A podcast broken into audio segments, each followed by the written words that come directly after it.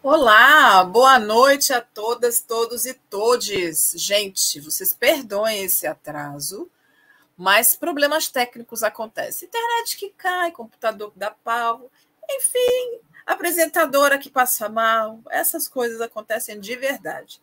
Mas eu espero que a gente consiga aproveitar essa noite de terça-feira, como fazemos todas as semanas aqui no Mídia ao Ponto hoje, 15 de fevereiro de 2022, uma terça-feira quente, minha gente.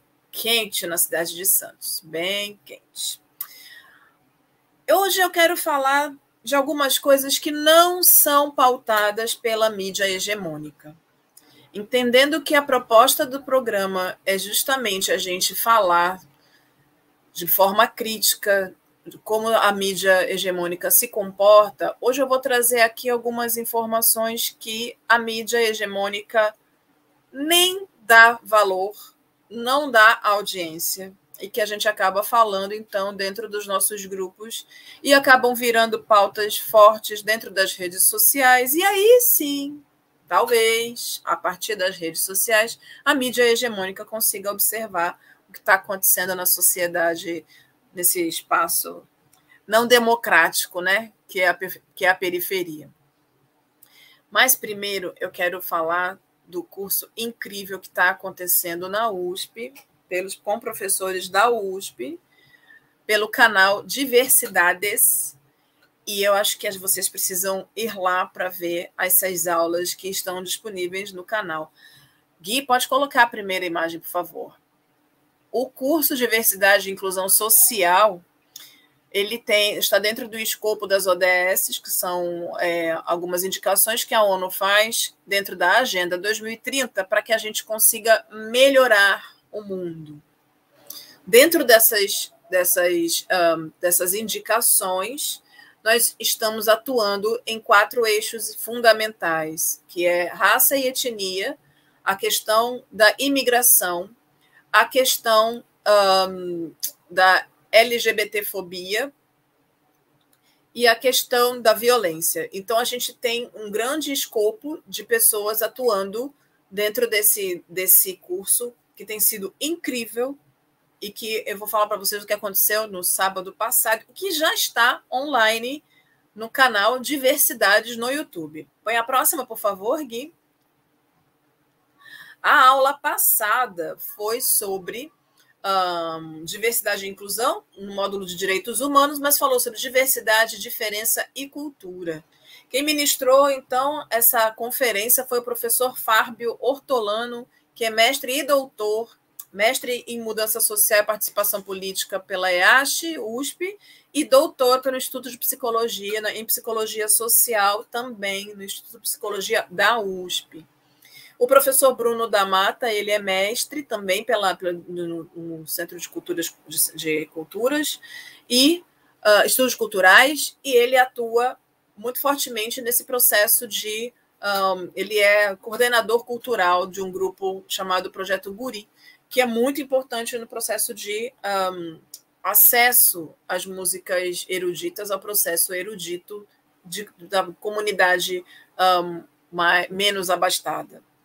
Uh, foi incrível a aula, tinha mais de 3 mil pessoas online ao vivo. Então, eu estou aqui para indicar você para entrar lá no canal Diversidades, se inscrever no canal, acionar o seu sininho, que mesmo que você não esteja inscrito efetivamente no curso, os conteúdos que falam sobre uh, direitos humanos estão incríveis. O curso vai até 27 de agosto. Então, a gente tem uma extensa gama de informações até lá. Então, eu indico muito fortemente a vocês que entrem no canal, canal Diversidades da USP, e assistam essas aulas que já estão lá disponíveis, ok?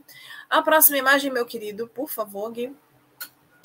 Quero aqui fazer uma denúncia sobre uma, um caso de assédio que aconteceu com uma professora uma mulher negra, que faz parte do, do grupo de discentes do doutorado do, de, em programa, uh, do programa de mudança social e participação política, professora Jaqueline, e que ela, na escola em que ela atuava, ela foi muito ousada em reclamar de algumas imagens que estavam colocando dentro da escola. Uh, ela reclamou daquelas imagens que eram estigmatizantes e que colocavam o corpo negro sempre nesse lugar de escravo, de onde é permitido o sofrimento, onde é permitido. E ela foi falar com o diretor, o diretor tratou ela extremamente mal e, ao final do processo, ainda a assediou moral e sexualmente. Por que, que eu estou falando disso? Porque a mídia não vai falar deste caso, a não ser que nós, aqui da base, nos movimentemos, nos movimentemos no sentido de fazer com que as pessoas saibam do que está acontecendo. Então, a professora Jaqueline Jaceguai é uma professora que está, nesse momento, fazendo o seu doutorado. Na verdade, ela está num programa agora de dupla titulação, então não é para qualquer coisa, não é para qualquer um. De dupla titulação, uma titulação no doutorado na Universidade de São Paulo e outra um, na universidade, numa universidade em Bogotá. Portanto, é uma mulher extremamente capaz, provavelmente muito mais capaz do que esse diretor dessa escola pública e está sofrendo, inclusive agora, violências e ameaças anônimas por causa do seu posicionamento. É muito importante que ela seja, que o que está acontecendo com ela seja divulgado para a grande mídia. O Alma Preta fez isso lindamente e agora estamos nos organizando ainda dentro dos movimentos de jornalistas negros para falar sobre este caso e para fazer com que esse caso seja espalhado pelo Brasil para que a gente consiga minimamente proteger Jaqueline, já que ela sofre uh, essas violências dentro do seu espaço de trabalho. E a mídia não vai falar sobre isso, a mídia hegemônica, a não ser que nós pressionemos. Então, estamos aqui nesse momento justamente pensando nesse processo de apoio a essa colega discente da Universidade de São Paulo, professora e ativista extremamente competente, e que é extremamente importante que nós realmente nos aquilombemos e demos as mãos uns aos outros, umas às outras. É importante que a gente apoie a professora Jaqueline, a doutora Jaqueline, porque precisamos sim desse apoio. É muito importante a gente pensar nesse processo de direitos humanos e humanos direitos e que humanos são esses que têm direitos, porque sempre parece que a branquitude tem mais direito do que nós, que a humanidade da pele branca é mais humana do que a humanidade da pele negra. Precisamos mudar isso com muita urgência. Gui, meu querido, falando sobre isso, coloca para mim o nosso primeiro vídeo, por favor.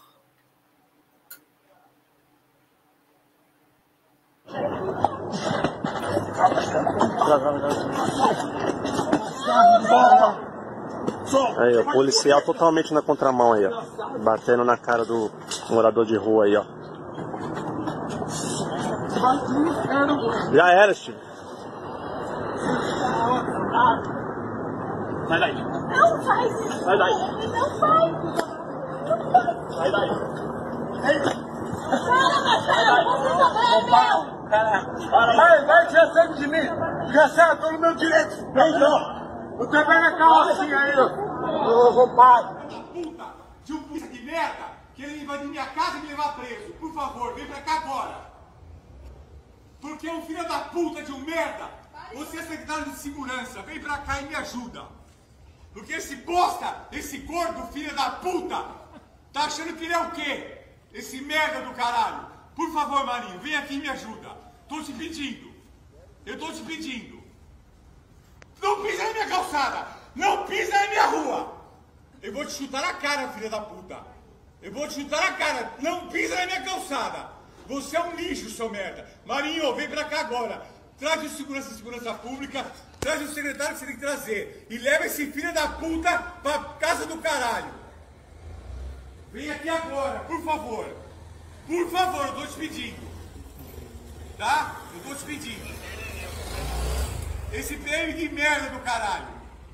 Traz o fulano, traz a puta que pariu. Vai trazer que tem que trazer. Vai ser esse lixo da minha casa. Eu quero você pra puta que pariu, meu. Vai pra puta que pariu. Eu vou gritar você? Eu tenho 50 caras pra enfrentar você. Você não é de vir. Eu não sou mesmo. Sabe por quê? Porque você é um bosta, você é um merda de um baby que é mil reais por mês. Eu ganho 300 mil por mês, eu quero que você se foda. Seu lixo do caralho. Marinho, me ajuda, tá? Me ajuda, tá? É. Você vai se fuder, seu merda. Você não me conhece. Você pode ser macho na periferia, mas aqui você é um bosta. Aqui é o Faville, mano. Aqui é o. Foda-se. E aí, sobe aqui. Quero ver se é macho subir aqui. Ver o processo a responder na sua vida. Seu bosta do caralho. Seu lixo. Você é essa puta do caralho.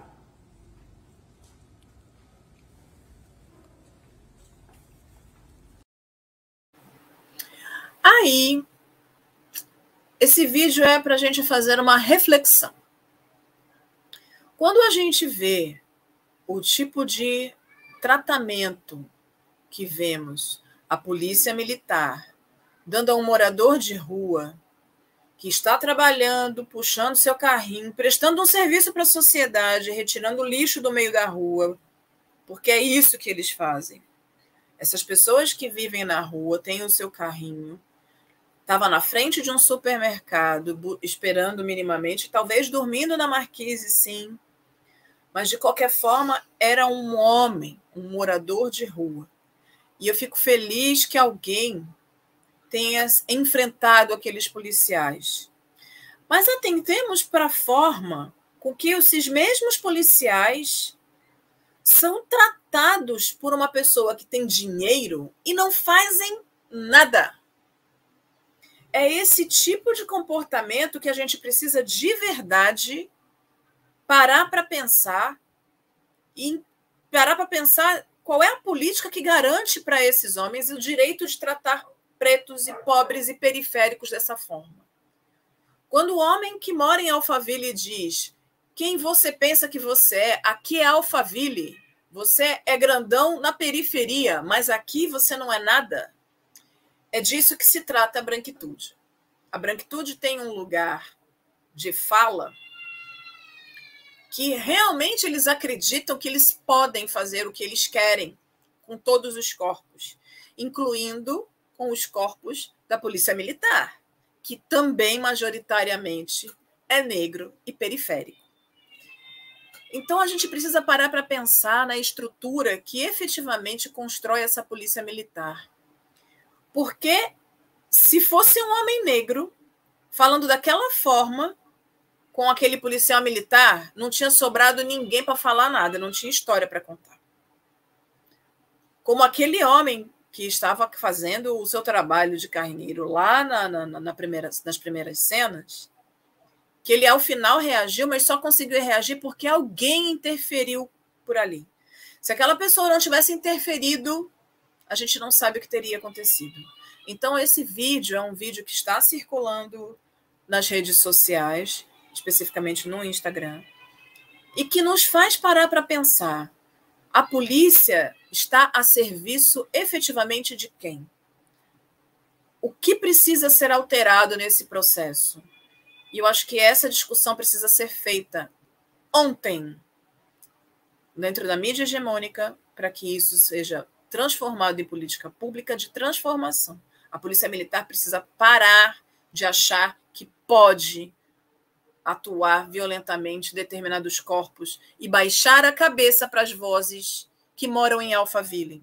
E mesmo assim, se for um morador de Alphaville branco. Porque se fosse um morador de Alphaville negro, provavelmente teria sido preso porque não teria sido.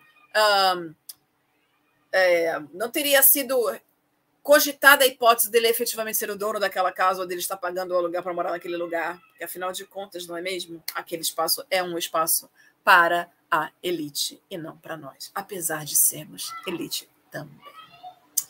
O próximo vídeo, meu querido. Hoje o negócio tá o quê? Pesado. Mas põe para mim o próximo, por favor.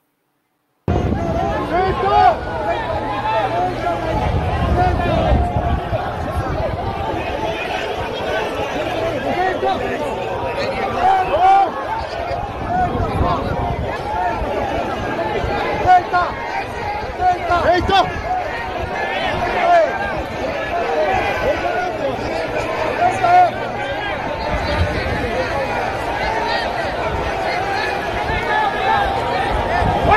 Take down! Take down!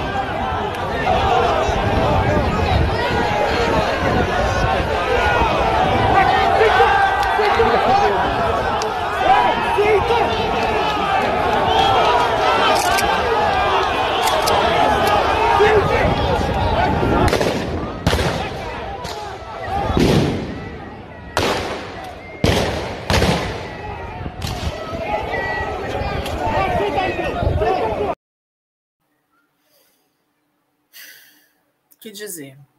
E continuamos no processo da violência. E quando a gente olha para essa cena, esse vídeo foi retirado da rede social da vereadora de São Paulo, Érica Hilton, e eles já entraram com uma com uma com um processo à prefeitura de São Paulo para questionar esse posicionamento da GCM e da Polícia Militar dentro da Cracolândia. Estamos falando mais uma vez de um problema social grave, que ali envolve problema de moradia, saúde pública, muito menos a questão da violência, porque a violência que acontece ali vem efetivamente das forças policiais. Isso é importante que a gente pense, que a gente veja, porque o que a gente tem visto é que estamos em guerra e que o nosso Brasil colocou os pobres, os pretos, os periféricos, e aqueles que estão mais vulneráveis como os grandes inimigos do Estado. A tanto a GCM quanto a Polícia Militar têm atuado fortemente no sentido de matar esses corpos. A gente já viu aqui nesse mesmo programa uma ação da GCM na Prefeitura de São Paulo, retirando colchões e cobertores das pessoas que moram na rua. A gente tem visto com muita, com muita uh, frequência uma possibilidade concreta de se fazer o que se quer com essas pessoas, como se essas pessoas não sentissem nada ou como se elas não fossem pessoas. É muito importante efetivamente que a gente observe. Essa semana falou-se muito sobre a questão do nazismo e do neonazismo.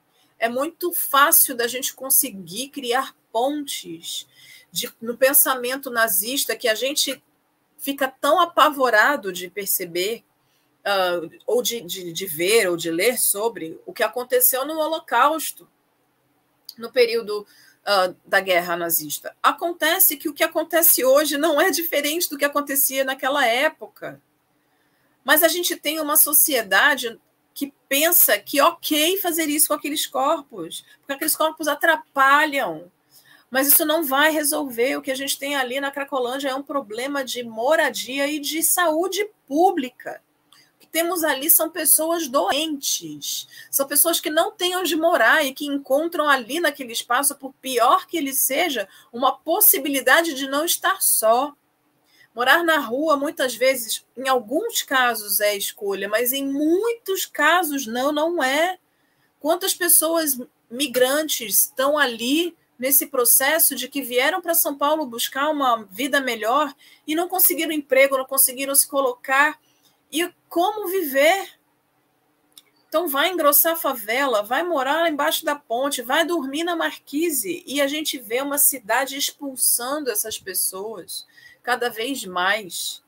Elas vêm com um sonho achando que essa cidade vai abraçá-las, quando na verdade essa cidade vai esmagá-las como se esmaga baratas. E o que a gente está vendo é uma polícia cada vez mais equipada e com mais autorização para matar. Então, também é um alerta, e eu espero de verdade que a política pública comece a olhar para isso com um pouco mais de cuidado, porque isso está entrelaçado com o que a gente falou aqui da semana passada, que é a questão do bolsonarismo. Esta prática bolsonarista, esse processo, hoje a gente pode chamar de bolsonarismo essa linha neonazista que a gente tem tão claramente na política brasileira, né? É isto. A gente tem mais um vídeo, Gui. Mano, acabei de inocentar o um moleque, mano. Acabei de inocentar o um moleque, mano. Eu tô três anos, velho. Brigando nesse processo, tá ligado? Ontem foi meu aniversário e eu pedi pra Deus, pros orixás. Falei, mano, eu preciso absolver esse moleque amanhã, tá ligado? O promotor falou, mano, parabéns, doutor Everton, velho. A sua, a sua foi uma das melhores defesas que eu já vi na minha vida. E o juiz também, velho. Tá ligado? É isso, velho. A gente tem que continuar. Eu vou ter que fazer Tem um que vídeo desse resistir, abraço.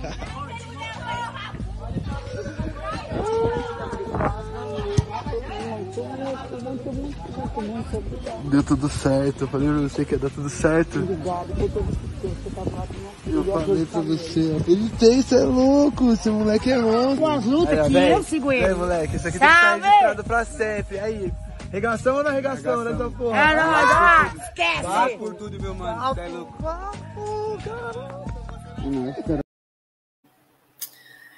A gente pode ficar feliz às vezes também, que a gente merece, não é? Doutor Everton, esse advogado, esse jovem advogado negro, é um homem que conseguiu, então, depois de três anos de muita luta, libertar o seu cliente. Um jovem negro, como vocês puderam ver. Mas a existência de Evertons nos faz acreditar e nos faz entender a importância do acesso à universidade de qualidade para todas as pessoas pobres, pretas, periféricas. Somos agentes multiplicadores e isso é importante. Se essa, se essa causa estivesse na mão de um advogado sem a sensibilidade, sem a sensibilização que Everton trouxe e, no, e na forma com que ele se entregou ao processo, talvez esse menino ainda estivesse dentro da penitenciária. A gente viu a semana passada o caso do Iago, um menino do Rio de Janeiro que estava comprando pão na padaria e aí acharam que ele tinha cara de bandido, porque será, não é mesmo? E aí levaram o menino preso e ele ficou preso por dois dias numa penitenciária em meio a bandidos de verdade. Então, uma pessoa que, inclusive, não tem é, antecedentes criminais, teoricamente, pelo menos na legislação, não vai, não deveria ir diretamente a um presídio, porque existe ainda a presunção de inocência. Você só é culpado assim que se prove que você é culpado. Então a gente tem a presunção de inocência e isso não foi dado a ele. Então eu fico muito feliz de poder mostrar uma imagem como essa, no sentido de que querem nos matar, querem nos silenciar, e isso é fato mas a gente continua no movimento e é por isso que é tão importante que continuemos tendo acesso à universidade pública. Essa notícia também não vai dar pauta na mídia hegemônica, mas na verdade o que eu busco nesse momento, trazendo para dentro do Mídia ao Ponto, esse olhar sensível é em fazer entender que as pautas que a mídia traz nem sempre tem a ver com a sensibilidade do aquilo que a gente precisa também. E também foi para dar uma aliviada, né, minha gente? Porque é violência demais. Então, obrigada, Everton, que muitos outros Evertons estejam pensando que a gente precisa ser agente multiplicador e que precisamos cuidar dos nossos. Meu querido Gui, qual é a nossa dica de leitura de hoje? Ai, gente, pois é. Mário Teodoro escreveu A Sociedade Desigual, Racismo e Branquitude na Formação do Brasil. Esse livro está em pré-lançamento, minha gente. Está em pré-lançamento pela editora Zahar. E vou dizer, é isso. Não adianta, a gente precisa entender que para falar e para mudar a sociedade, a gente precisa minimamente entender que o racismo está a serviço dessa não democracia. Então, o texto que explica sobre este livro diz: violenta, autoritária, elitista e medíocre. Essa é a sociedade desigual. Com inovadora abordagem, o economista e professor Mário Teodoro demonstra a centralidade da questão racial na construção e desenvolvimento da sociedade brasileira, explicando de que modo o racismo funcionou e segue funcionando como motor e elemento organizador da desigualdade no Brasil. É disso que estávamos falando. Em suas diversas formas e manifestações, a violência opera como avalista da manutenção das desigualdades, na relação complementar entre a ação da polícia e da justiça, nas condições de moradia, transporte público, sistemas de saúde e de educação e na precarização do trabalho. Em cada uma delas, o elemento racial é um fator explicativo, e esse conjunto de violências sustenta e preserva a sociedade desigual, impedindo mudanças estruturais significativas. Mário Teodoro aponta também a incapacidade dos estudiosos e das principais teorias econômicas de produzir até hoje um modelo de estudo que leve em conta, em um país de maioria negra, a preponderância do racismo na desigualdade da sociedade brasileira. E como escreve o autor, o racismo mata, prende, exclui, limita, enlouquece. Para ele, a grande força de transformação virá justamente do segmento mais afetado pela desigualdade. Nós, a população negra. Gente, fala sério. Vai ser best-seller. Vai ser best-seller.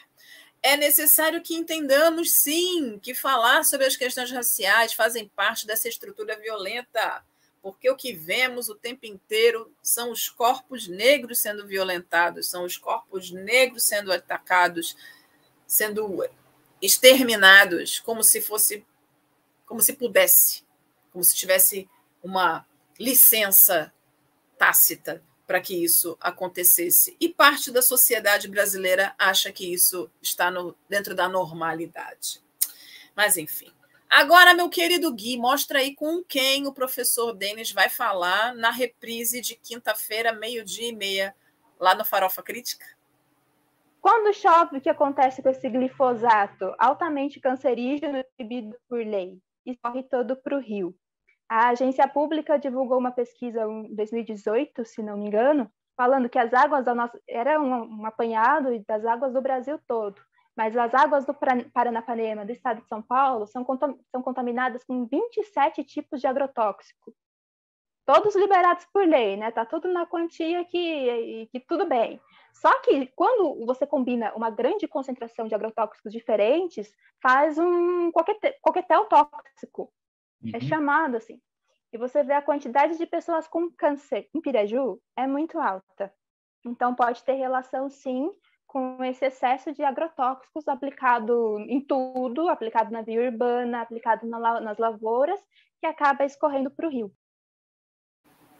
Pois é, minha gente. Pense que a gente continua nesse sofrimento, que a nosso presidente acabou de liberar mais um monte de coisas e mudou o nome, né? Não é mais agrotóxico agora.